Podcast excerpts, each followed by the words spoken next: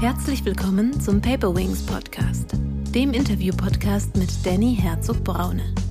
Danny hilft Führungskräften wirksamer zu führen, als Führungskräftetrainer, Visualisierungsexperte und Sparingspartner. Und wenn wir verstehen, wie das Gehirn lernt, können wir natürlich bessere Methoden ähm, verwenden. Wenn wir quasi anerkennen, wie wir uns fühlen, dann gehen die Emotionen auch schneller weg. Ich bin ein sehr neugieriger Mensch. Ich, ähm, ich langweile mich auch, wenn ich immer das Gleiche erzähle.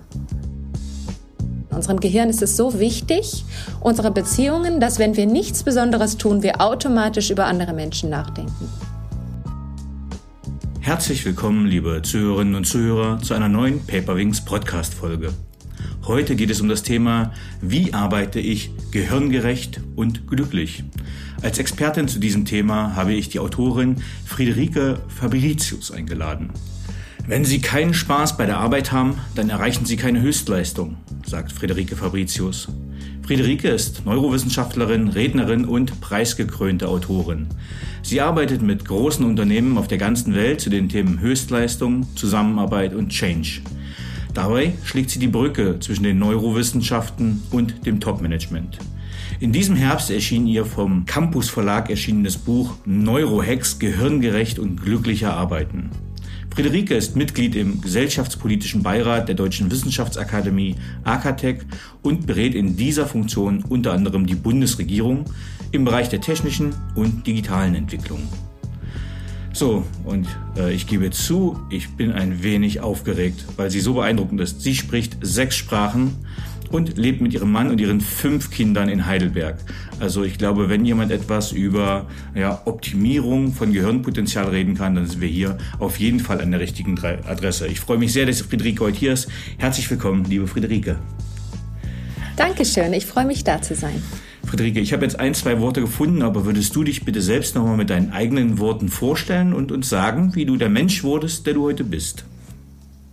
Mhm. Also, ich bin Neurowissenschaftlerin. Ähm, mich hat schon immer interessiert, warum Menschen sich so verhalten, wie sie es tun. Ich bin wahnsinnig neugierig, deswegen habe ich das auch studiert, um einfach herauszufinden, was uns antreibt, warum sich manche Menschen gut verstehen und andere immer streiten. Ähm, und insofern kann ich mich eigentlich rund um die Uhr mit meinem liebsten Thema beschäftigen. Mein, ich würde sagen, mein Beruf ist wirklich meine Berufung. Ich bin ähm, Mutter von fünf Kindern. Ähm, das ist sehr schön. Das ist ein Lebenstraum. Da bin ich jeden Tag sehr dankbar. Ich spreche sechs Sprachen. Ich bin früher jedes Jahr umgezogen weil ich einfach so neugierig war. Ich wollte verschiedene Kulturen entdecken. Ich bin habe während meines Studiums jedes Jahr in einem anderen Land gewohnt ohne irgendwelche Erasmus-Programme oder so. Ich habe das alles ganz alleine organisiert und einfach gemacht. Ähm, und mir ist es einfach sehr wichtig, dass das, was ich mache, auch andere Menschen hilft. Also für mich ist das Schönste, wenn ich von Lesern oder von Zuhörern meiner Keynotes höre, dass sie irgendwas davon in ihrem Leben umgesetzt haben. Also ich halte Vorträge für große Firmen international auf der ganzen Welt. Es ist für mich eher ungewohnt, auf Deutsch über diese Themen zu sprechen, obwohl ich natürlich in Deutschland lebe und Deutsch meine Muttersprache ist. Und ich freue mich einfach, äh, wenn ich es schaffe, ähm, den Menschen ähm, Erkenntnisse zu geben, die sie tatsächlich anwenden können. Ja, was du gerade gesagt hast, tatsächlich scheinst du mir ganz fern. Und zwar aus der Grund, eigentlich sind wir räumlich recht nah. Würzburg und Heidelberg sind anderthalb Stunden. Aber in Vorbereitung habe ich deine Keynotes und äh, ja, ich kannte schon viele Videos von dir, die ich mir auf YouTube auch angeschaut habe. Ähm, aber tatsächlich äh, ist es ganz ungewohnt, dich in Deutsch zu hören. Ähm, denn äh, ja. auch die, die Sprache, der Sprachfluss ist ja ein ganz anderer. Äh, also du sprichst höher und schneller im Englischen und das ist wie eine andere Sprache. Also ja, es ist eine andere Sprache, logisch. Ja. ähm, aber es verändert ja. sich auch ganz viel. Ähm, ja, du hast meine Fragen auch äh, einstweilig schon beantwortet, nämlich was motiviert dich und was treibt dich an. Aber wie bist du dazu gekommen, das Buch Neurohacks äh, beziehungsweise den internationalen Vorläufer davon äh, zu schreiben? Es war so, ich habe erstmal ähm, in der Hirnforschung gearbeitet und dort festgestellt, dass sich niemand für die Anwendung interessiert. Es war einfach so. Wir haben geforscht und geforscht und immer wenn ich irgendwelche führenden Hirnforscher gefragt habe, äh, so, was machen wir denn jetzt damit oder wer kann das denn jetzt anwenden? Dann war da immer irgendwie eher betretenes Schweigen. Es hat irgendwie niemanden wirklich interessiert. Und als ich dann in der Unternehmensberatung war, ähm, weil es mir im Labor schon ehrlich gesagt ein bisschen zu langweilig wurde, ähm, habe ich dort festgestellt, dass sich niemand für Wissenschaft interessiert und niemand wirklich irgendwas zur Hirnforschung verstehen möchte. Und als ich dann beide Welten zusammengebracht habe, ist quasi was in meinem Leben explodiert. Also war wie so eine Magie. Es war wirklich so ein Moment, so ein Wow-Moment, wo ich festgestellt habe, das ist jetzt wirklich ähm, spannend, weil ich ein Programm designt hatte für Führungskräfte, basierend auf den neuesten Erkenntnissen der Hirnforschung, sozusagen, wie kann man besser lernen, wie kann man seine Leistungsfähigkeit optimieren, wie kann man seine Beziehung zu anderen Menschen besser gestalten und alles basierend auf der Wissenschaft. Und dann habe ich festgestellt, dass das eingeschlagen ist wie eine Bombe. Also es war wirklich ein Riesenerfolg, die äh, alle Firmen wollten es machen. Es war damals noch etwas ungewöhnlich, da war das quasi noch nicht der Standard, sondern ich war eine der ersten, die das gemacht hat. Und dann gab es sozusagen immer diese Frage, gibt es irgendein Buch, können wir das irgendwo nachlesen? Und ich hatte nie was, was ich wirklich empfehlen konnte. Es gab sehr viele einzelne Bücher zu den einzelnen Themen, die ich hätte empfehlen können, aber nicht so dieses eine Buch, was alle Bereiche der, des Leadership, der Führung quasi zusammenfasst. Und dann habe ich das Buch geschrieben. Ja, und ich kann ja auch nur sagen, das ist ja auch ein Segen für die Rezeption. Also ich äh, bin ja quasi ähnlich gelagert. Also ich komme aus den Staats- und Sozialwissenschaften, also Sozial Soziologie und Psychologie hatte ich und dann habe ich nochmal ein Wirtschaftsstudium gemacht. Äh, und äh, ja, wir verstehen oder man versteht auch als Laie oder Kenner oder als jemand, der sich mit Psychologie beschäftigt, Studien, Fachstudien. Das heißt aber natürlich nicht, dass man sie ähm, ähm, ja, gut versteht oder dass es Spaß macht, sie zu lesen, sag ich mal so. Von daher ist diese Brücke, finde ich, ganz spannend und ich beschäftige mich, weil ich ja auch in der Unternehmensberatung bin, ganz stark äh, ja, in, in, im Leadership-Training mit Kursen, mit Geschäftsführern und äh, bin ja selber immer auf der Suche nach Erkenntnis und da finde ich, ist es eine große Hilfe. Also jetzt lese ich gerade Drive to Belly äh, über Denkfehler und da würde mich mal interessieren von dir, tja, wenn wir quasi Geschäftsführer beraten, wenn du in die Firmen gehst, wie gelingt es uns denn, dass diese Führer, diese ja so wichtigen Entscheidungsträger ihr Gehirnpotenzial wirklich voll ausschöpfen und damit auch die, ich sage mal, richtigen Entscheidungen treffen? Ich denke, wenn man ein tieferes Verständnis des Gehirns hat, und das interessiert eigentlich jeden Menschen, also ich fange eigentlich immer so an, dass ich die Menschen das erstmal erleben lasse. Also ich mache meistens kleine Experimente mit den Geschäftsführern, mit den Führungskräften und, und lasse sie quasi selbst erleben, wie ihr Gehirn funktioniert dem ich so kleine Experimente mache, auch manchmal auf der Bühne oder äh, mit einigen Teilnehmern. Und wenn sie das dann erlebt haben, dann sind sie alle neugierig, warum haben wir uns denn jetzt gerade so verhalten? Also ich mache oft so Live-Experimente. Zum Beispiel in, in einem Vortrag äh, mache ich quasi ein Experiment, wo man live miterlebt, wie das eigene Gehirn Fehler macht. Also wie der präfrontale mhm. Kortex für das rationale Denken aussetzt und eigentlich eher die Emotionen überhand nehmen. Und dann erkläre ich, warum wir uns so verhalten. Und ich glaube, dass dieses Warum ähm, sehr hilft, weil wenn wir verstehen, warum wir uns so verhalten, dann sind wir viel motivierter, das auch umzusetzen. Also wenn wir quasi dieses tiefere Verständnis haben, was da gerade passiert ist. Und ich glaube, es gibt verschiedene Bereiche, wo es extrem wichtig ist. Das eine ist so dieser Bereich der Leistungsfähigkeit. Da geht es ein bisschen darum, welche Neurotransmitter kann ich in meinem Gehirn optimieren? Wie kann ich so einen optimalen Cocktail herstellen aus Neurotransmitter, dass ich leistungsfähiger bin? Es gibt so diesen Bereich der Emotionsregulation, diesen ganzen Bereich Stress. Welche Art von Stress ist gut für mich? Welche Art von Stress ist schlecht für mich? Wie kann ich da so mein Stressoptimum finden? Es gibt dann den Bereich des Lernen und der Veränderung. Viele Menschen sind interessiert daran, wie wir besser lernen können. Und wenn wir verstehen, wie das Gehirn lernt, können mhm. wir natürlich bessere Methoden ähm, verwenden. Und ein ganz wichtiger Bereich ist auch der ganze soziale Bereich. Wie kann ich Vertrauen aufbauen? Was passiert im Gehirn, wenn ich mich gut mit anderen Menschen verstehe? Welche verschiedenen Persönlichkeitsstile gibt es? Und in dem Bereich, denke ich, ist ein großes Interesse, wenn man mit der Wissenschaft beginnt. Also wenn man quasi nicht so soft das angeht, sondern eher wirklich ähm, es die Menschen erstmal erleben lässt und dann aber auch auf die Fakten und auf die Studien geht. Und ich glaube, es ist auch ganz wichtig, dass sich niemand langweilt. Also mir ist wichtig, dass es nie langweilig ist, weil das Gehirn einfach nicht gut lernt, wenn wir gelangweilt sind. Ähm, ja, also da kann ich auch jedem nur deine Videos mal empfehlen. Also ich hatte gerade äh, ein, eine Szene im Kopf. Äh, ich glaube, du warst bei Ernest Young äh, mhm. hochschwanger äh, und hast auch ein Experiment gemacht, wo alle aufstehen mussten. Mhm. Äh, und dann hast du an das Flipchart, glaube ich, etwas ganz Wichtiges gezeichnet.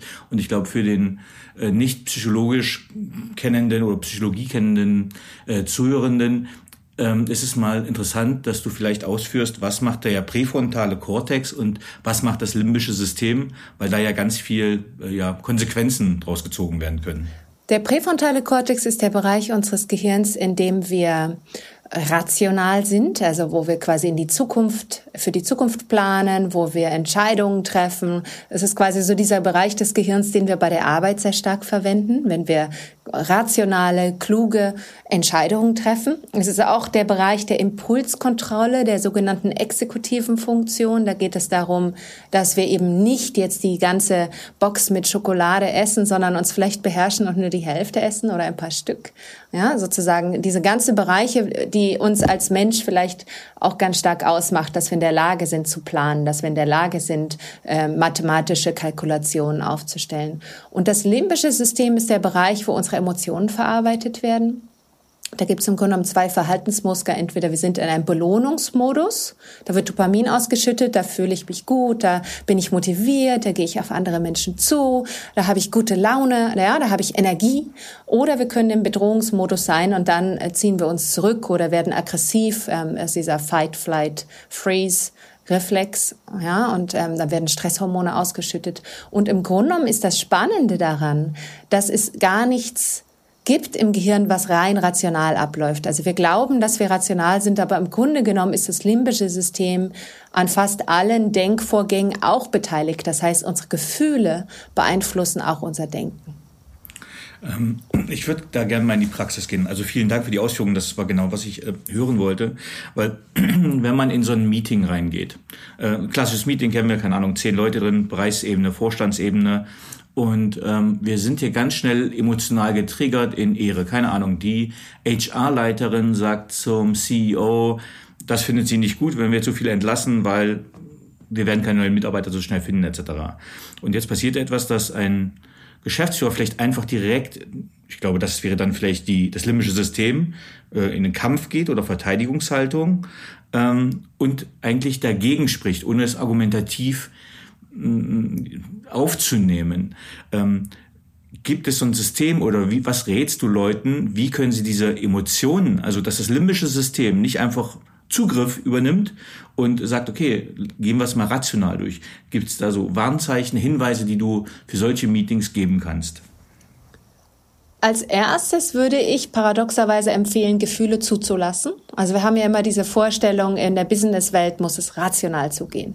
Wir müssen alle mhm. ganz logisch sein und einen kühlen Kopf bewahren. Und im Grunde genommen müssen wir auch Raum den Emotionen geben. Und wenn wir quasi anerkennen, wie wir uns fühlen, dann gehen die Emotionen auch schneller weg. Also es gibt zum Beispiel eine Technik, ähm, die nennt sich Etikettierung, im Englischen Emotional Labeling. Da geht es darum, dass man seine Gefühle erkennt, wahrnimmt und ihnen eine Etikette gibt, also sie quasi ähm, eine, eine, eine Bezeichnung gibt. Ein das Wort ist dieses You name it, to tame it? Ist es, ist es das ja, Gleiche? genau. Okay. Ja, mhm. ich, ja, also zum Beispiel, wenn ich jetzt der CEO bin und ich bin wütend und ich bin genervt, dann kann ich vielleicht mir, ich sollte dann vielleicht nicht zu der HR-Leiterin sagen, ich bin wütend und genervt. Das kommt vielleicht nicht so gut an, aber man kann sich das erstmal quasi selbst eingestehen.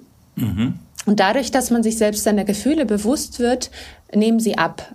Die Standardtechnik, ähm, die die meisten Menschen haben, ist ja Gefühle zu unterdrücken. Mhm.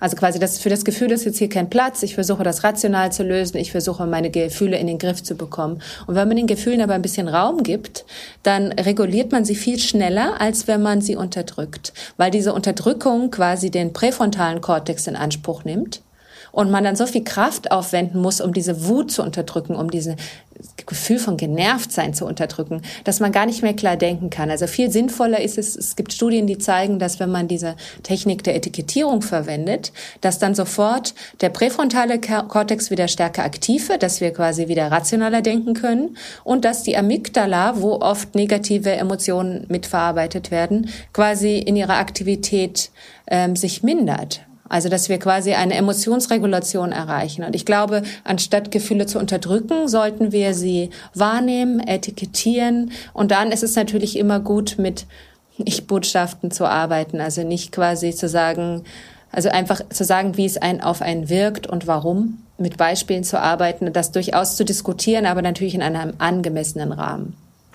Ähm, ich stelle jetzt mal eine polarisierte Hypothese auf. Ähm, ich sage jetzt einfach mal, Frauen haben besseren Zugang zu Gefühlen und leben die im Job aus. Er, ist das richtig? Ist das falsch? Haben, haben die eine höhere emotionale Intelligenz oder Zugang zu Gefühlen?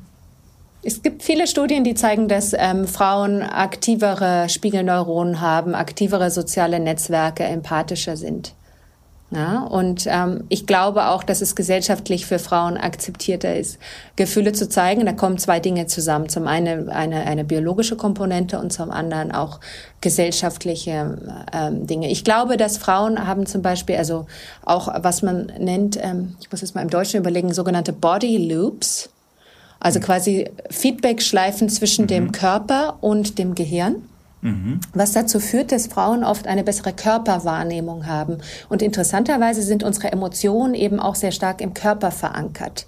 Also man kennt ja diese Ausdrücke, man hat ein schlechtes Gefühl im Bauch oder man, ähm, man, man, man, wenn man gestresst ist, zieht man die Schulter nach oben und so weiter. Und Frauen haben da einen leichteren Zugang zu, weil es mehr Feedbackschleifen gibt zwischen dem Körper und dem Gehirn. Und wenn man diese bessere Körperwahrnehmung hat, dann hat man auch eine bessere Intuition, weil Intuition im Gehirn in der Insula verarbeitet wird die quasi Impulse aus dem Körper, Input aus dem Körper verarbeitet. Und das übersetzt sich dann ein bisschen in Intuition, in Bauchgefühl, in, in Schwingungen, die man so wahrnimmt. Und man kann durchaus sagen, dass Frauen da im Durchschnitt sensibler sind als Männer. Ähm, du hast es ja genau geschafft, dass du diese Welten schon verbunden hast.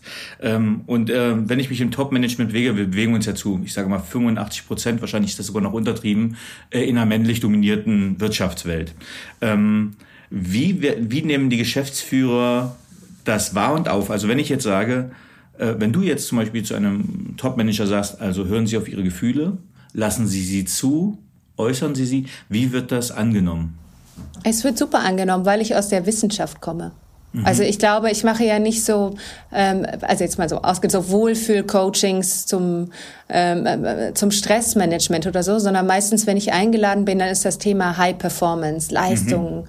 Ähm, ich stelle immer den Bezug her zur finanziellen Performance und auch zur Leistungsfähigkeit. Das heißt, ich mache aus einem soften Thema ein hartes Thema. Und ich glaube, dadurch habe ich auch so eine hohe Akzeptanz. Ich würde sagen, in meinen Keynotes sind wahrscheinlich zu 95 Prozent Männer. Mhm. Also ich arbeite fast nur mit Männern zusammen und die nehmen das sehr gut auf, weil ich eben genau diese Brücke schlage. Ich sage nicht, jetzt müssen wir alle meditieren und jetzt müsst ihr euch alle umarmen, sondern ich erkläre, warum es sinnvoll ist. Und da ich erklären kann, warum es sinnvoll ist, sind sie aufnahmebereiter. Ich finde das eigentlich ganz angenehm. Also ich, ähm, ich finde, dass es eigentlich Spaß macht, diese beiden Welten zu verbinden. Ja, absolut. Und ich finde ja auch, das ist äh, Neu, ja, Neuland schon, oder? Also die Erkenntnisse in der Neurowissenschaft sind, glaube ich, da passiert noch mehr als in anderen Wissenschaften derzeit, dass man auch wirklich was zutage bringen kann, oder? Ja, das ist das Schöne. Es kommen täglich neue Studien raus, die ich dann verwerten kann. Also es ist nicht so, dass man irgendwann diesen Punkt erreicht hat, wo man sagt, jetzt gibt es nichts Neues mehr, jetzt ist eine gewisse Sättigung erreicht und jetzt kann ich den Menschen für die nächsten 20 Jahre immer wieder das Gleiche erzählen. Das ist ja oft so, dass ähm, dass es nicht mehr wirklich viel Neues gibt. In der Psychologie zum Beispiel sehe ich keine wirklichen Durchbrüche mehr. Ich glaube, dort hat man ab den 50er, 60er, 70er Jahren sehr viel gemacht, sehr viel erreicht.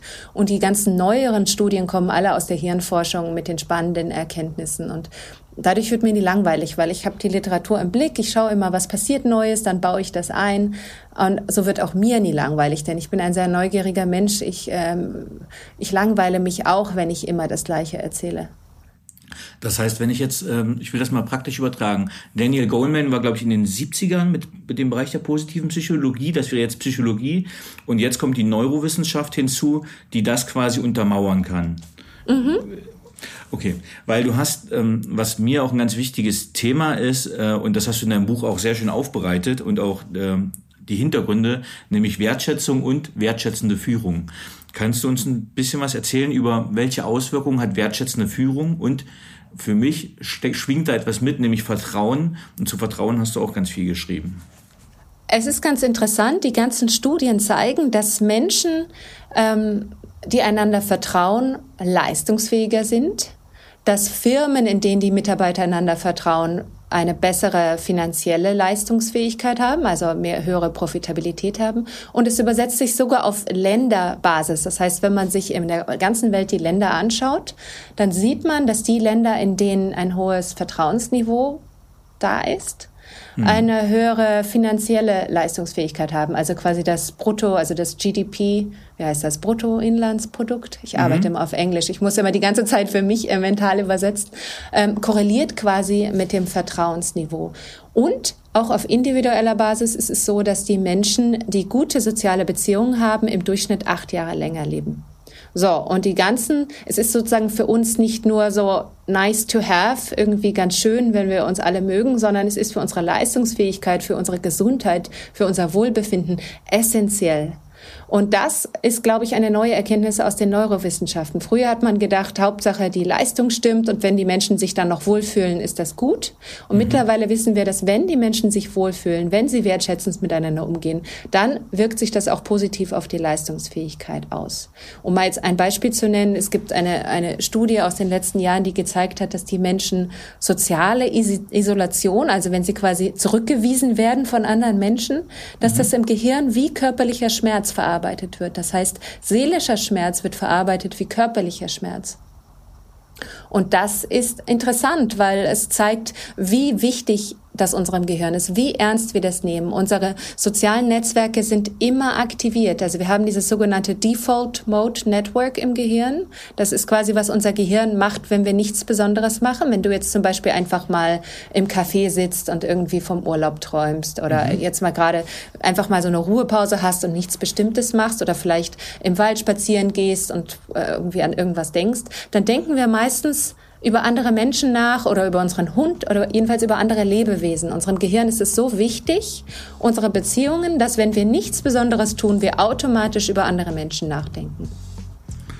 Ähm, das klingt, ich überlege, ob die Brücke wie man die Brücke schlagen kann. Denn wenn ich überlege, ähm, wenn wir in den Top-Management-Bereich gehen, ich behaupte, oder ne, ich brauche nicht behaupten, es war ja gerade eine Studie, die im Harvard Business Manager war, äh, zu Narzissten, äh, dass der Grad an Narzissten mhm. äh, äh, groß zugenommen hat. Ähm, ja. in, in, Im Top-Management-Level, dass auch die junge Generation das nicht geringer wird. Und ähm, das sind ja sehr ja, egozentrisch, egoistische, machiavellistische Menschen, die dort hochkommen. Mhm.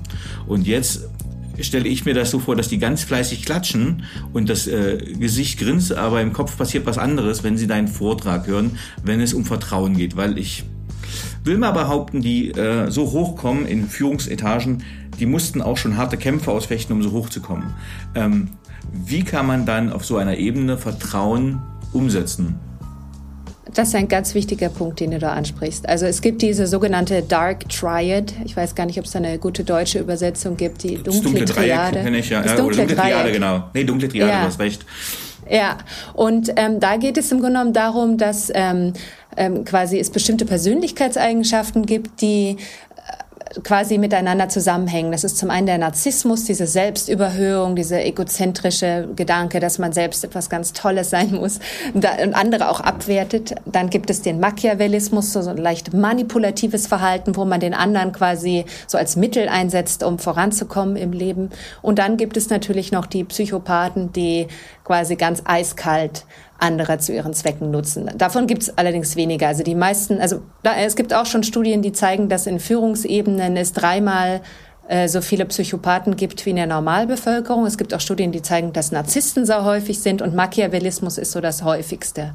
Ja, so diese manipulative mhm. Art. So, das ist sehr interessant. Ich schreibe dazu auch in meinem nächsten Buch, also quasi nicht in dem Buch, über das wir gerade sprechen, sondern ich ähm, bin der Meinung, dass es natürlich genau diese Menschen sind, die im Job oft vorankommen, die oft in Führungspositionen sind. Das zeigen ja auch die ganzen Studien. Aber es sind sagen, natürlich nicht alle. Ganz kurz, äh, wollte gerade sagen, mhm. weil das Ziel, wenn man guckt, was Führung ist, ist ja Menschen so zu beeinflussen, Schrägstrich manipulieren, um ein gewisses Ziel zu erreichen. Das heißt ja, das Wort Manipulation ist ja schon in Führung implementiert. Richtig. Und das sind die Menschen, die auch gerne in Führungspositionen gehen, die sich das quasi selbst so für sich und ihr Leben ihnen, ihnen wichtig ist. Ja, sie möchten das auch gerne machen. Und es führt natürlich, es kommt auch dazu, weil die Menschen oft diese Art von Mensch bewundern oder von ihnen so manipuliert werden, dass sie es erstmal gar nicht merken. Dass sie quasi sagen, ah, oh, das ist ein, also es gibt ja Studien, die zeigen, dass umso mehr jemand in einem Meeting spricht, als desto schlauer wird er wahrgenommen. Das heißt, wenn ich ganz viel Zeit damit verbringe, äh, mich selbst positiv darzustellen und zu sprechen und ähm, dann führt das auch zu einer gewissen Bewunderung und Unterwürfigkeit bei den anderen Menschen. So, was macht man jetzt damit? Ähm, ich bin der Meinung, dass wir eigentlich diese Persönlichkeitseigenschaften screenen sollten bei, ähm, beim Bewerbungsprozess, beim Beförderungsprozess, also dass wir quasi eigentlich schauen sollten, dass wir nicht zu viele Menschen aus der dunklen Triade in Führungspositionen haben. Es gibt einfach zu viele davon. Und sie, ich glaube, mittler, also es war ganz wichtig, ganz witzig. Ich habe neulich gelesen, dass zum Beispiel Egon Sehnder, ja, die Headhunter, mhm. einen Artikel veröffentlicht hatten, wo sie gesagt haben, ah, die dunkle Triade hat eben ihre Vor- und ihre Nachteile und es ist nicht alles schlecht, sie sind charismatisch und sie wissen mit den Mitarbeitern umzugehen. Ich sehe das anders. Ich glaube, dass sie ganz viel Potenzial zerstören Sie kommen zwar voran und bringen Ergebnisse, aber auch ganz viele gute Mitarbeiter werden dadurch abgeschreckt, weil viele Menschen möchten mit solchen Menschen nicht zusammenarbeiten, kündigen dann und machen sich selbstständig oder verlassen die Unternehmenswelt. Und das ist Potenzial und das sind Talente, die wir verlieren. Insofern bin ich ja der Meinung, wir sollten da viel stärker darauf achten bei der Personalauswahl, bei der Beförderung, die HR äh, sollte geschult werden, diese Eigenschaften zu erkennen, was relativ tricky ist, weil die nämlich sehr manipulativ sind mhm. und so natürlich auch äh, jeden quasi um den Finger wickeln. Ich habe neulich ähm, ein Interview mit einem Psychiater gelesen, der quasi mit ähm, Kriminellen arbeitet, die aus dem Gefängnis entlassen wurden, um die zu rehabilitieren. Und das sind alles so Sexualstraftäter, die auch sehr oft ich sage jetzt nicht, dass alle Führungskräfte, die diese Dark, Dark Triad haben, Sexualstraftäter sind, sondern es ist umgekehrt eher so, dass die Sexualstraftäter sehr oft einen Dark Triad-Anteil haben. Und da ist das größte Problem, dass quasi die jungen Psychologen, die sich quasi um diese Täter kümmern sollen und die rehabilitieren sollen, ganz oft so manipuliert werden, dass sie von denen quasi dazu gebracht werden, dass sie illegale Sachen für die machen und dann sich erpressbar machen. Und das wird dann gegen sie verwendet. Und insofern ist es sehr, sehr schwierig, das zu erkennen, wenn man nicht die nötige Erfahrung hat, den Blick dafür hat. Ich glaube, wir müssen da sehr viel stärker drauf achten, weil sehr viel Vertrauen, sehr viel Zusammenarbeit durch diese Art von Mensch in Firmen zerstört wird. Ja, dann würde ich mal quasi einen positiven Impuls setzen und eine Frage damit verbinden, wenn wir jetzt Richtung New Work schauen. Das heißt, wir haben ja immer mehr diese Tendenz, dass wir zu äh, selbstorganisierteren Teams gehen. Wir streichen Hierarchieebenen und möchten mehr Kollaboration. Und da sind ja ähm, ja, es sind weniger Hierarchien, das heißt, es wird weniger Führung, es geht mehr um Selbstführung ähm, und es geht um soziale Fähigkeiten, hohes Maß an sozialen Kompetenzen.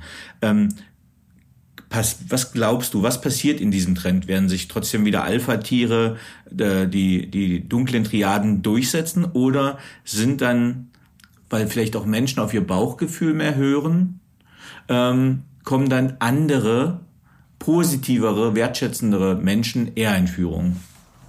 Also ich, ich, ich tue mich immer schwer mit Zukunftsprognosen, weil es manchmal dann doch ganz anders kommt, als man denkt. Aber ich glaube, ähm, dass das eine sehr positive Entwicklung ist, dass man zumindest dann viel mehr Autonomie hat, sehr viel mehr Freiräume hat, um sich zum Beispiel auch solchen Menschen zu entziehen. Wenn ich im Büro so einer Person unterstellt bin, die mein Chef ist und ich quasi weisungsgebunden bin und machen muss, was die Person von mir möchte, da habe ich kaum eine Chance, dem zu entkommen. Wenn ich aber selbst, selbst organisiert arbeite, wenn ich eher Autonomie habe, wenn ich mehr Freiheitsgrade habe, wie ich meine Arbeit strukturiere, dann habe ich auch viel mehr Möglichkeit, diese Menschen zu vermeiden. Ja, so. Mhm. Insofern glaube ich, dass es den Menschen den Freiheitsgrad gibt und die Autonomie gibt, einfach selbst zu entscheiden, mit wem sie ihre Zeit verbringen und wen sie so in ihre Sphären lassen, in ihr Umfeld, in ihr direktes Umfeld. Nichtsdestotrotz gehe ich davon aus, dass es die Narzissten und Machiavellisten immer irgendwie schaffen, ähm, mhm. voranzukommen im Leben, weil wir anscheinend einfach genetisch darauf quasi trainiert sind, dass wir die irgendwie toll finden. Also das, da merke ich schon bei meinen Kindern in der Schule, ähm, dass es manchmal so Kinder gibt, die so, also ein bisschen bösartig sind, die andere mobben. Und mhm. oft haben die richtig einen Kreis von Kindern, die ihnen nacheifern. Also die haben mhm. dann richtig wie so eine kleine, die sind dann quasi der Anführer und der Chef und alle Kinder machen, was sie wollen. Das zeigt mir, dass das schon bei Kindern quasi gut funktioniert. Ähm, ich glaube, dass das schon auch eine gewisse genetische Komponente da ist, dass es eine gewisse Bewunderung gibt. Ich glaube, wir brauchen mehr, wie sagt man, Awareness. Ja? Wir müssen, Achtsamkeit? Achtsamkeit. Wir müssen besser verstehen, was sind das für Persönlichkeitstypen. Und wenn man das Verständnis dafür hat, dann erkennt man sie auch schneller. Dann lässt man sich nicht so schnell manipulieren. Ich glaube, wir brauchen Selbstverteidigungstechniken. Man muss wissen, wenn man jetzt mit einem Narzissten zusammenarbeiten, was kann, was kann man tun, um, um sich dagegen zu wehren?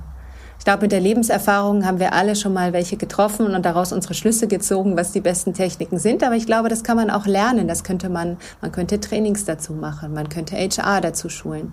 Es ist jetzt nicht so, dass wir dem hilflos ausgeliefert sind. Jetzt habe ich eine komplexe und fordernde Frage, aber du, ich habe ja in deinem Buch gelesen, du kannst komplexe Sachen schön runterbrechen und verständlich machen. Wie sieht denn deiner Meinung nach aktuellem Stand der Neurowissenschaften die perfekte Führungskraft aus? Die perfekte weiß, Führungskraft, ja, genau. ja. Ähm, ich glaube, es ist gut, wenn man einen Mix hat. Also zum einen glaube ich, Empathie ist essentiell. Man kann mhm. nicht eine gute Führungskraft sein, wenn man nicht ein Mindestmaß an Empathie hat, Verständnis für andere Menschen und auch ein gewisses Geschick im Umgang mit anderen Menschen. Ich kriege immer wieder Anfragen das, von ganz, HR. Ganz, ganz kurz, äh, aber mhm. die, die die dunkle Triade haben, die haben ja auch Empathie, richtig? Ja, Die manipulieren es halt nur, ne? Richtig, das ist ganz wichtig. Denen fehlt nicht die Empathie, sondern die nutzen die Empathie, um andere zu manipulieren. Mhm. Insofern kommen wir zum zweiten Punkt, Integrität. Mhm. Ich glaube, wir brauchen Menschen, die ehrlich sind, ähm, die Klartext reden, die quasi nicht andere manipulieren zu ihrem eigenen Zweck. Und das ist dann eigentlich das Gegenteil der Dark Triad. Es gibt ja auch die Light Triad, die, die ähm, helle Triade. Dazu gibt es ja immer mehr Forschung, dass es quasi auch Persönlichkeitseigenschaften gibt von Menschen, die genau anders ticken. Ja, und ich glaube, die, die Führungskräfte der Zukunft, da könnten wir zum Beispiel ähm, Persönlichkeitsassessment machen, die mal schauen, wie stark da äh, Persönlichkeitseigenschaften wie Ehrlichkeit ähm, ausgeprägt sind. Und um auf den dritten Punkt zu kommen, ich glaube schon, dass Führungskräfte dennoch auch ein hohes Maß an Intelligenz brauchen. Ich glaube einfach, dass es sinnvoll ist, wenn der Chef oder die Chefin sehr klar und strukturiert denken kann, so dass nicht quasi immer die Mitarbeiter schlauer sind als der Chef und der dann gar nicht mhm. versteht, was sie von ihm wollen. Ich glaube, dass sehr viel ähm, Missgunst oder sehr viele Probleme auch manchmal darauf zurückzuführen sind, wenn zum Beispiel die Mitarbeiter besser sind als der Chef und der Chef sie dann unterdrückt, damit sie nicht ähm, ihn überholen. Also insofern glaube ich, so eine Mischung aus Empathie, Intelligenz und Integrität bringt ein, äh, wäre ein Chef, den, also ich möchte keinen Chef haben, aber wenn ich einen hätte, dann würde ich mir so einen aussuchen. ja, das, das klingt schön. Aber vielleicht bist du ja Chefin in einem Unternehmen oder deines Unternehmens oder ähm, mhm. und kannst es dann für dich übernehmen? Sagen wir es mal so, ich bin bewusst keine Chefin, weil ich gerne meine Ruhe habe. Ich arbeite bewusst alleine. Ich könnte ja eine Firma aufbauen zu Neuroleadership und ganz mhm. viele Personen in meinen Methoden schulen. Das ist ja so ein Standard. Ich könnte ja so eine kleine Boutique-Consultancy aufmachen. Mhm. Es gibt mhm. immer wieder Anfragen von vielen Coaches, die da gerne mitmachen würden. Mhm. Ich möchte das gar nicht. Ich möchte mich auf meine Ideen konzentrieren ich verbringe ganz viel Zeit mit Recherche, ich verbringe ganz viel Zeit mit Nachdenken. Ich liebe es, meine Vorträge zu halten. Das heißt, ich arbeite bewusst allein, weil ähm, ich gar keine Lust habe, noch Mitarbeiter zu managen. Also ich, ich liebe quasi meine Themen. Ich möchte mich auf meine Inhalte fokussieren. Und da bringt es mir diese Klarheit des Denkens, dass ich mir quasi keinen Gedanken machen muss über unzufriedene Mitarbeiter oder äh, kranke Mitarbeiter oder Mitarbeiter, die irgendwelche Probleme haben. Nicht, dass es mir egal wäre, sondern ich bin einfach froh. Ich habe fünf Kinder. Ähm, ich habe meine Familie. Ich habe meinen Job.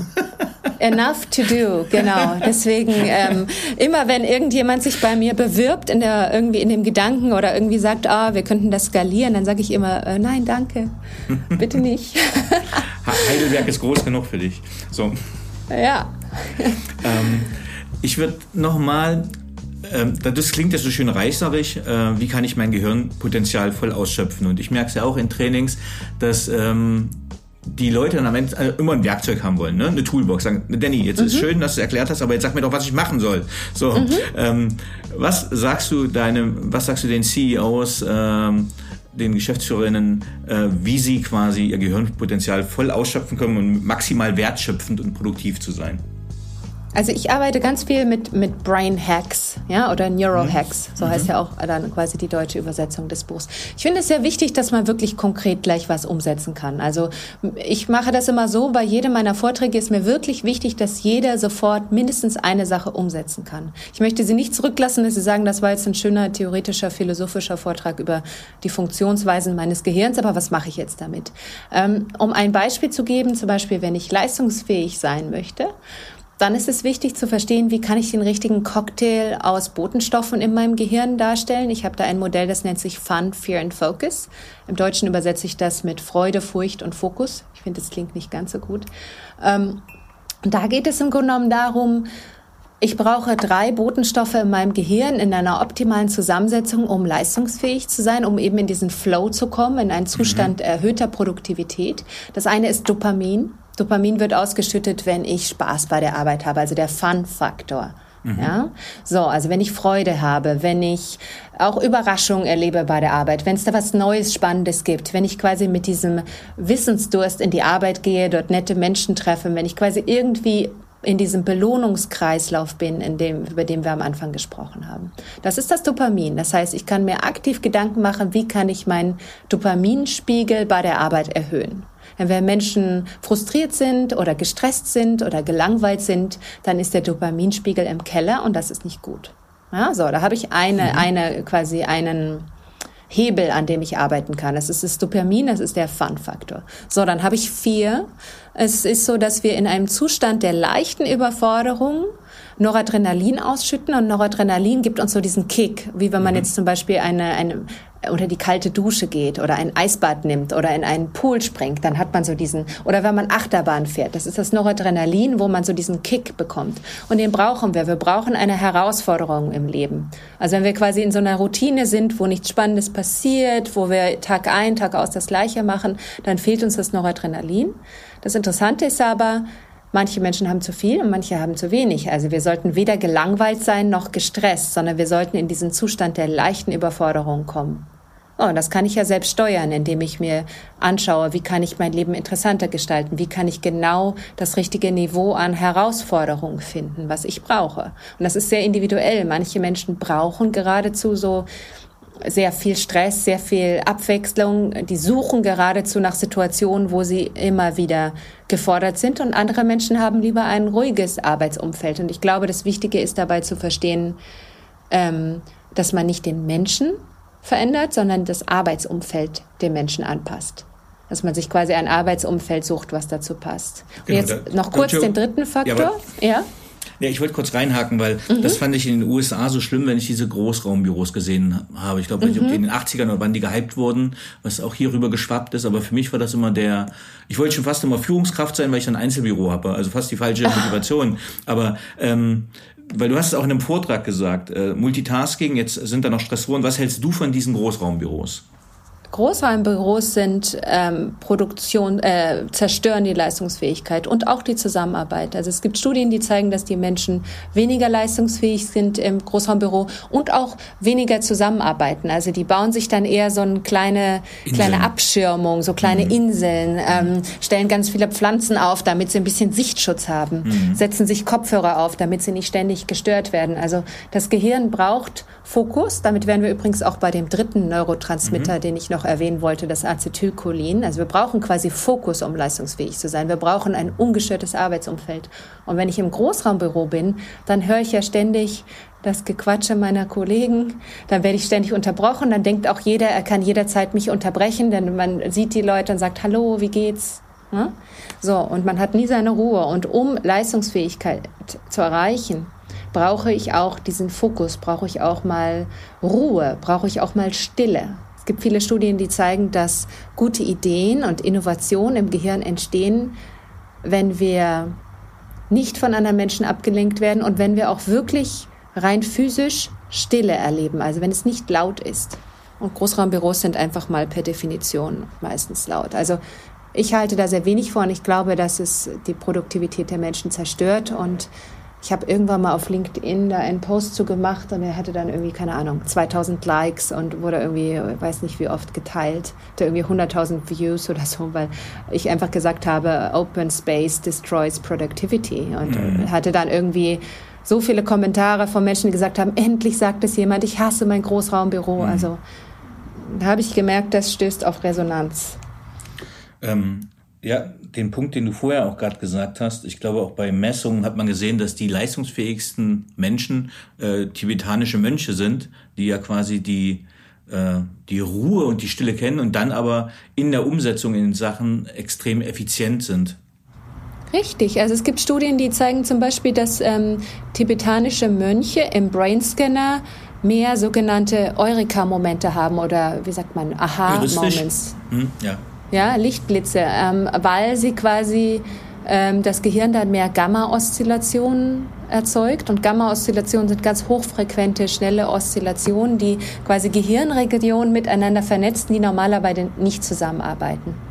Das heißt, man kann sein Gehirn dahingehend trainieren, dass man kreativer wird, dass man leistungsfähiger wird, indem man eben seltener Multitasking macht, indem man lernt, sich zu fokussieren, indem man sein Gehirn wirklich physisch umstrukturiert, dahingehend, dass man leistungsfähiger wird. Du hast in deinem Buch geschrieben, dass man das Unterbewusstsein von der Leine lassen sollte. Was meinst du damit? Wir glauben, also es ist so im Gehirn, dass wir eigentlich 95 Prozent unserer Entscheidungen unbewusst treffen. Das meiste läuft unbewusst ab. Und die verbleibenden 5 Prozent, ähm, die verwenden wir dann eigentlich, um nachträglich zu rechtfertigen, was wir da gemacht haben. Das heißt, das äh, rationale Gehirn ist oft eigentlich nur so ein nachträglicher Punkt, wo wir uns dann quasi dafür rechtfertigen, was wir getan haben oder eine Erklärung dafür finden. Das wird uns so gar nicht bewusst. Aber es gibt sehr viele positive Aspekte des Unterbewusstseins. Also eins zum Beispiel ist wirklich Kreativität. In dem mhm. Moment, wo wir eben nicht mehr über das Problem nachdenken, kommt uns auf der Geistesblitz. Deswegen passiert das beim Duschen, beim Spaziergang im Wald, beim Autofahren. Die wenigsten Leute haben gute Ideen wirklich im Büro, weil sie sich da auf das Problem fokussieren. Das heißt, in dem Moment, wo man nicht mehr aktiv über ein Problem nachdenkt, kommt einen auf die entscheidende Idee. Das ist so ein Aspekt, wo man wirklich sagen kann, Kreativität entsteht oft im Unterbewusstsein und der muss man dann quasi auch Raum geben, indem man eben dann mal eine Pause macht und ganz, was ganz anderes macht, was gar nichts mit dem Thema zu tun hat. Und ein anderer wichtiger Aspekt ist Intuition. Intuition ist ja oft verpönt. Also mhm. alle Business-Entscheidungen werden immer auf der Basis von Fakten getroffen und aufgrund von Analysen oder auf Basis eines Tests. Mhm. Ja, wenn in Wirklichkeit gibt es ja auch sehr interessante Studie vom Gerd Gigerenzer vom Max-Planck-Institut für Bildungsforschung, der zeigt, dass im Grunde genommen Experten die besten Entscheidungen treffen, ähm, wenn sie weniger Zeit haben und weniger Informationen haben, wenn sie quasi intuitiv aus dem Bauch heraus entscheiden.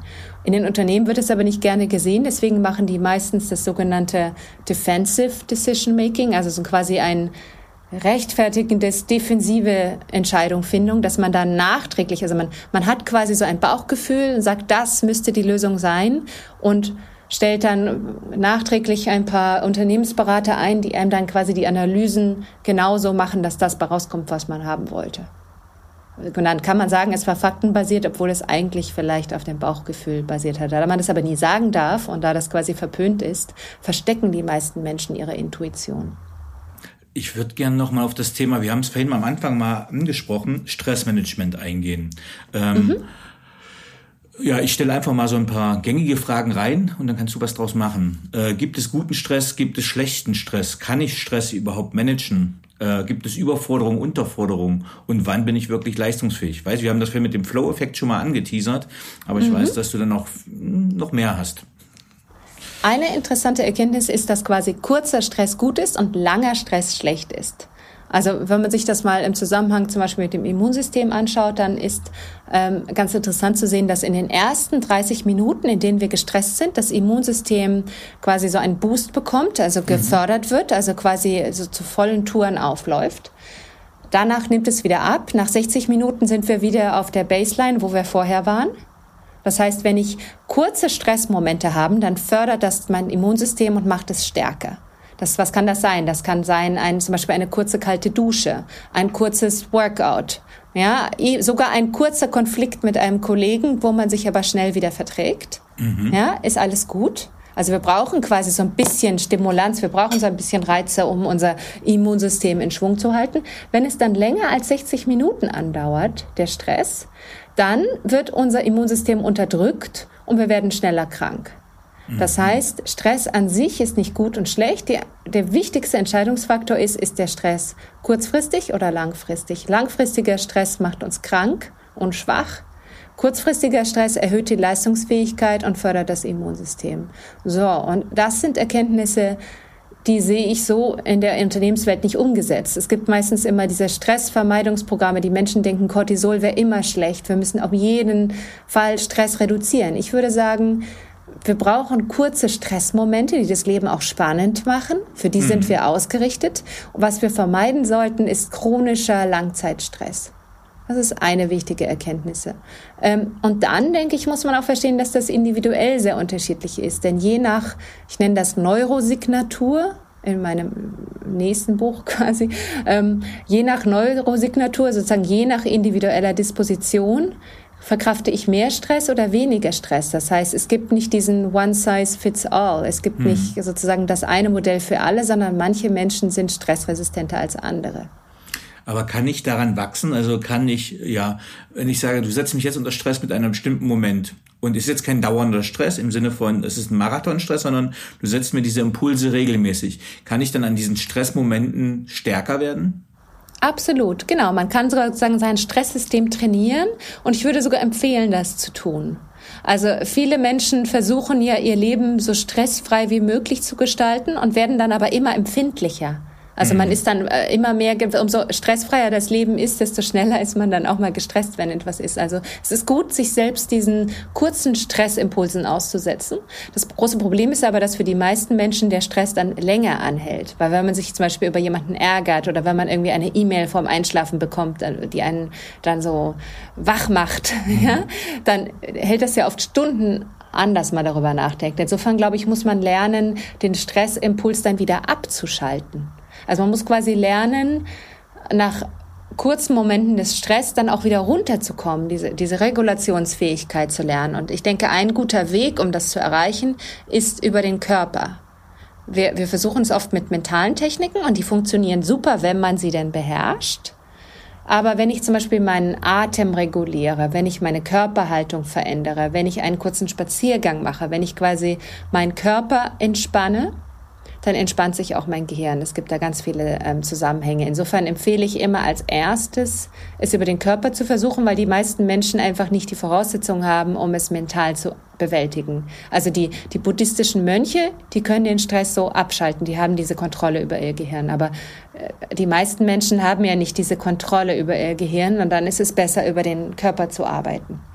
Mhm. Vielen Dank. Wir haben vorhin mal über die Führungskräfte gesprochen. Du hast gesagt, wie könnte eine perfekte Führungskraft aussehen? Jetzt würde mich aber interessieren, was macht gute Teams aus?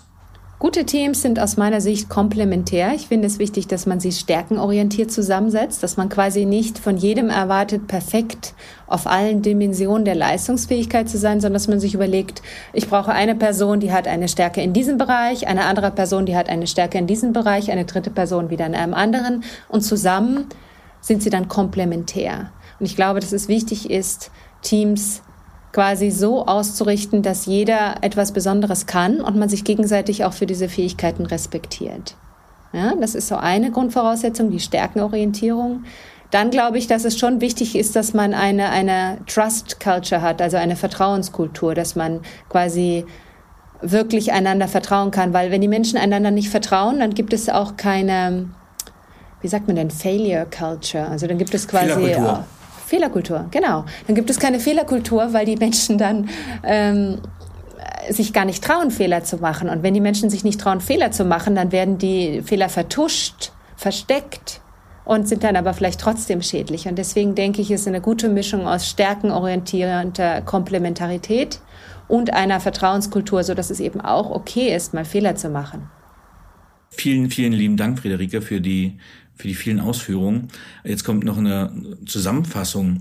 Welche Tipps kannst du unseren Zuhörenden geben, um leistungsfähiger, gehirngerechter und besser zu arbeiten in kurzen Sätzen? Ein wichtiger Punkt ist, dass wir auf unseren Körper achten. Also es gibt ganz viele Zusammenhänge zwischen dem Körper und dem Gehirn. Und wenn wir Sport machen, ausreichend schlafen, uns gut ernähren, dann kommt das auch unserem Gehirn zugute. Und das sehe ich in der heutigen Unternehmenswelt noch nicht. Ich glaube, da haben wir noch ein ganz großes Potenzial, was wir nicht ausgeschöpft haben. Das mhm. ist so ein Punkt. Ich glaube, äh, ein gesunder Körper führt auch zu einem gesunden Geist. Ein weiterer das hast Punkt. Du, das, hast du, Entschuldigung, ja? das hast du auch nachgewiesen, weil ich hatte letztens mal so ein Zitat auch gebracht, da habe ich ein bisschen auf LinkedIn Feedback gekriegt, naja, aber was mit Stephen Hawking etc. Also es gibt ja auch Gegenbeispiele, aber du mhm. hast das ja hier auch auf wissenschaftlicher Basis äh, unterlegt, ne? Ja, ich, ich sage ja nicht, dass das mit dem IQ zusammenhängt. Ich sage jetzt nicht, dass der Fußballer, der topfit mhm. ist, schlauer ist als ähm, Elon Musk ja? So, der vielleicht nie Sport macht. Sondern was ich sage, ist, dass du dein individuelles Potenzial, was du hast, besser entfaltest, wenn du dich, also ich könnte mir vorstellen, dass zum Beispiel Stephen Hawkins also das ist jetzt schlecht, über jemanden zu reden, der, der gestorben ist und der keine Wahl hat, aber vielleicht hätte mhm. er noch besser denken können, mhm. wenn er die mhm. Möglichkeit gehabt hätte, Sport zu machen und so weiter. Also, also insofern, ja habe die Zusammenfassung unterbrochen, aber ich war jetzt gerade äh, ja, interessiert. Aber ich sage ja nicht, dass es einen quasi. Ja. Es gibt ja Intelligenzunterschiede zwischen Menschen. Das heißt, wenn man mhm. jetzt, sagen wir mal, einen sehr schlauen Menschen nimmt und der zusätzlich noch seinen Körper gut pflegt, wird mhm. er noch schlauer. Perfekt. So, wird aber wahrscheinlich auch ohne Sport schlauer sein als eine Person, die vielleicht nicht die gleichen äh, Intelligenzvoraussetzungen mitbringt. Sport macht uns schlau, aber natürlich nur in einem gewissen Rahmen. Also ich werde jetzt nicht einen IQ von 70 auf 120 erhöhen können, indem ich jeden Tag Sport mache.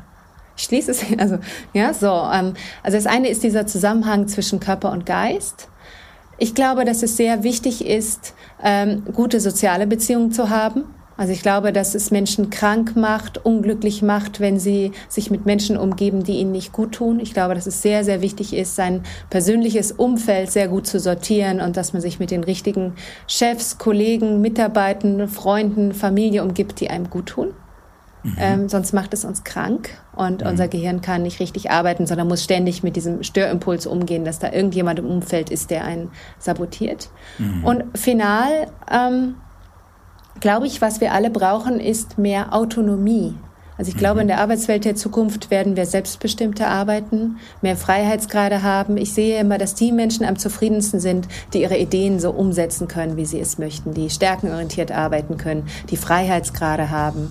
Ich glaube, wenn wir so quasi so einem Micromanagement ausgesetzt sind von Kollegen und Chefs, so dass wir gar nicht mehr frei entscheiden können und gar nicht mehr tun können, was wir möchten, ähm, dann erreichen wir nicht unsere optimale Leistungsfähigkeit. Perfekt. Super zusammengefasst. Vielen lieben Dank. Jetzt hätte ich noch ein paar persönliche Fragen. Mhm. Auf welchen beruflichen Fehler oder Erfahrungen hättest du gerne verzichtet? Ähm, ich habe mal ähm, mit einer Person ein Projekt zusammen gemacht, die sich dann, die dann quasi eine, äh, wirklich so eine Dark Triad Person war. Mhm. Und da habe ich immer, also das, das war ein Fehler und ich würde sagen, wichtige Projekte sollte man nicht mit Personen machen, die nicht absolut vertrauenswürdig sind. Ja, also das ist eine Sache, da, da habe ich daraus gelernt und da achte ich sehr drauf, mit wem ich beruflich zusammenarbeite. Auf welche berufliche Leistung oder auf welches Ergebnis bist du besonders stolz? Mm, ich würde sagen, meine Vorträge. Ich bin glücklich über meine Vorträge, die machen mich wirklich glücklich, weil ich auch die Reaktionen der Zuschauer sehe. Äh, mein Buch natürlich. ja. Gut. Welche Fähigkeit bzw. Fertigkeit möchtest du gerne haben, die du noch nicht hast? Ähm, was würde ich gerne können? Ich würde, glaube ich, gerne mich weniger ärgern manchmal über irgendwelche Dinge. Also, also ich wäre gerne in der Lage, so wie ein tibetanischer Mönch, mein Stresssystem einfach so ausschalten zu können. In dem Moment einfach so, bumm. Und nächstes Thema. Ich glaube, dass das eine sehr sinnvolle Fähigkeit ist, wenn man quasi seinen Stress perfekt regulieren kann. Sehr schön. Welches Buch hat dich am meisten geprägt bzw. dein Leben beeinflusst? Oder auch Bücher? Ah, ich, ich bin eine absolute Leseratte. Also ich lese jedes Jahr hunderte von Büchern. Seitdem ich lesen kann, verlasse ich nie ohne Buch das Haus. Also Bücher haben mein Leben extrem geprägt. Ähm, ich würde sagen, es war eigentlich, als ich also ähm, ich weiß noch, als ich zwölf war, habe ich Thomas Mann gelesen. Das hat mein mhm. Leben verändert. Da hat sich mir eine ganze Welt erschlossen, der, der quasi der Erwachsenenliteratur. Da hatte ich plötzlich irgendwie sehr viel mehr Auswahl. Dann habe ich fast nichts anderes mehr gemacht. Ich habe mich viel mit Philosophie beschäftigt. Das hat mich dann auch zur Psychologie gebracht und zu der Hirnforschung, weil da ja im Grunde genommen auch die Frage im Mittelpunkt steht, wer ist der Mensch, was ist der Mensch, ähm, wie wollen wir zusammenleben. Ähm, jetzt so beruflich, es gibt so viele Bücher, aber ich liebe die Bücher von Gerd Gigerenzer. Ich finde, die sind intelligent, ähm, die bringen uns weiter, die bringen uns einen neuen Blick auf die Welt. Ähm, sehr geprägt hat mich die Arbeit auch von Helen Fisher in den USA zu verschiedenen Persönlichkeitstypen. Wenn man jetzt sie googelt, dann findet man sehr viele Bücher zu Liebe und so weiter. Aber interessanterweise lassen sich ihre Bücher auch auf die Businesswelt übertragen.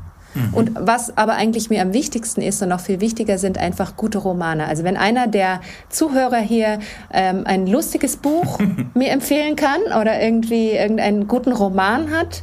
Ich habe zum Beispiel dieses Jahr diese ach, wie heißen sie, Achtsam Morden Trilogie gelesen. Mhm. Ich habe es geliebt. Es war wirklich ein Genuss. Also wenn jemand hier, der Zuhörer, ich vermute mal, das wird auch irgendwo in den sozialen Medien, da gibt es vielleicht die Kommentierfunktion. Genau, auf jeden ja, Fall. ich, ähm, ich möchte bitte äh, gute Romane empfohlen bekommen, die so leicht zu lesen sind, aber trotzdem eine Freude, ähm, Freude bringen. Äh, diesen Impuls werde ich gleich in den Kommentar bei Publishing äh, mit raushauen. Das ist super. Ähm, Wer waren die drei Menschen, die den größten Einfluss auf deine berufliche Entwicklung hatten? Ah, ich würde sagen, also ich weiß nicht, ob man sie in einer Person ist, also meine Eltern. Mhm. Ich habe immer ein Umfeld gehabt mit vielen Büchern. Ich konnte immer machen, was ich wollte. Ich hatte schon als Kind eigentlich keine Bettgehzeiten. Ich durfte immer lesen, solange ich wollte. Die anderen Eltern bei mir in der Schule, ich weiß, die haben sich immer gedacht, so, oh Gott, ich, ich konnte, ich hatte sehr viele Freiheitsgrade als Kind und ich habe sie genutzt und habe ganz viel entdeckt und ganz viel gemacht, was quasi meinen Wissensdurst geprägt hat. Ich glaube, ohne den wäre ich heute, ich habe immer das gemacht, wozu ich Lust habe. Mich hat nie jemand gezwungen, irgendwas, also das klingt jetzt so, als hätte ich so eine ganz anti-autoritäre Erziehung gehabt. Das, das meine ich nicht damit, sondern ich hatte sehr viele Freiheiten, Dinge zu entdecken. Ich konnte meine Neugier quasi ausleben und kultivieren, anstatt sie dann irgendwann zu verlieren, wie das ja vielen Menschen passiert, wenn sie erwachsen werden. Und das sind ja schon zwei Personen. Und dann mein Mann. Also ich hatte natürlich schon eine Karriere, bevor ich ihn kennengelernt habe, aber es ist einfach schön, jemanden zu haben, der einen so unterstützt, der immer für mhm. einen da ist, so dass ich einfach weiß, selbst wenn ich irgendwie, also ich kann quasi auch Risiken eingehen. Ich weiß, da ist jemand, der fängt mich auf. Na? Also ich würde jetzt quasi, ich kann die verrücktesten Dinge machen, er lässt mich machen. Schön. Und das ist sehr schön, wenn man da so eine, eine Beziehung hat. Ich habe es einfach nachwirken lassen. So. Was möchtest du am Ende deines Lebens von dir sagen können, erreicht zu haben? Ich hoffe, dass meine Kinder mich als eine gute Mutter sehen würden. Das ist eigentlich das Einzige, was für mich zählt. Ich möchte, dass sie eine schöne Kindheit haben, dass sie ein glückliches Leben führen und dass sie meinen Einfluss auf ihr Leben als positiv sehen. Plus, wenn ich es irgendwie schaffen kann, unsere Gesellschaft positiv zu beeinflussen, sodass sie lebenswerter wird, besser wird, ähm, dann wäre mir das wichtig. Einfach eine gute Zukunft für die Kinder dieser Welt. Toll. Hast du ein Lebensmotto? Und wenn ja, wie lautet es? ein Lebensmotto. Ähm, das habe ich, glaube ich, so nicht. Aber ich, ich, also ich glaube, eine Sache, die äh, oder die mich auszeichnet, also ist jetzt kein Lebensmotto insofern, ähm, aber ich mache eigentlich nur, was ich möchte. Hm. Also das ist mir sehr wichtig. Ich, äh, ich folge quasi meinen Impulsen, ich, äh, beruflich und privat. Ich folge meinem Bauchgefühl ähm, bei dem, was mir wichtig ist. Also ohne mich jetzt irgendwie gesellschaftlich unter Druck zu fühlen, was man tun sollte. Ähm, ich folge da eigentlich immer meiner Intuition, was sich für mich richtig anfühlt. Ja, das hast du schön gesagt, kommt ja auch in deinem Buch vor. Wir sollten einfach öfter auf unsere Intuition und auf unser Bauchgefühl hören. Ähm, Friederike, es war mir ein großes Vergnügen, eine große Ehre, dass du mich im Paperwings Podcast beehrt hast. Vielen, vielen lieben Dank. Ja, vielen Dank für die tollen Fragen. Es war wirklich ein Gespräch, ein Austausch. Also ich habe ja auch mit vielen Journalisten zu tun. Ich muss sagen, es war wirklich super. Also vielen, vielen Dank. Tschüss. Tschüss.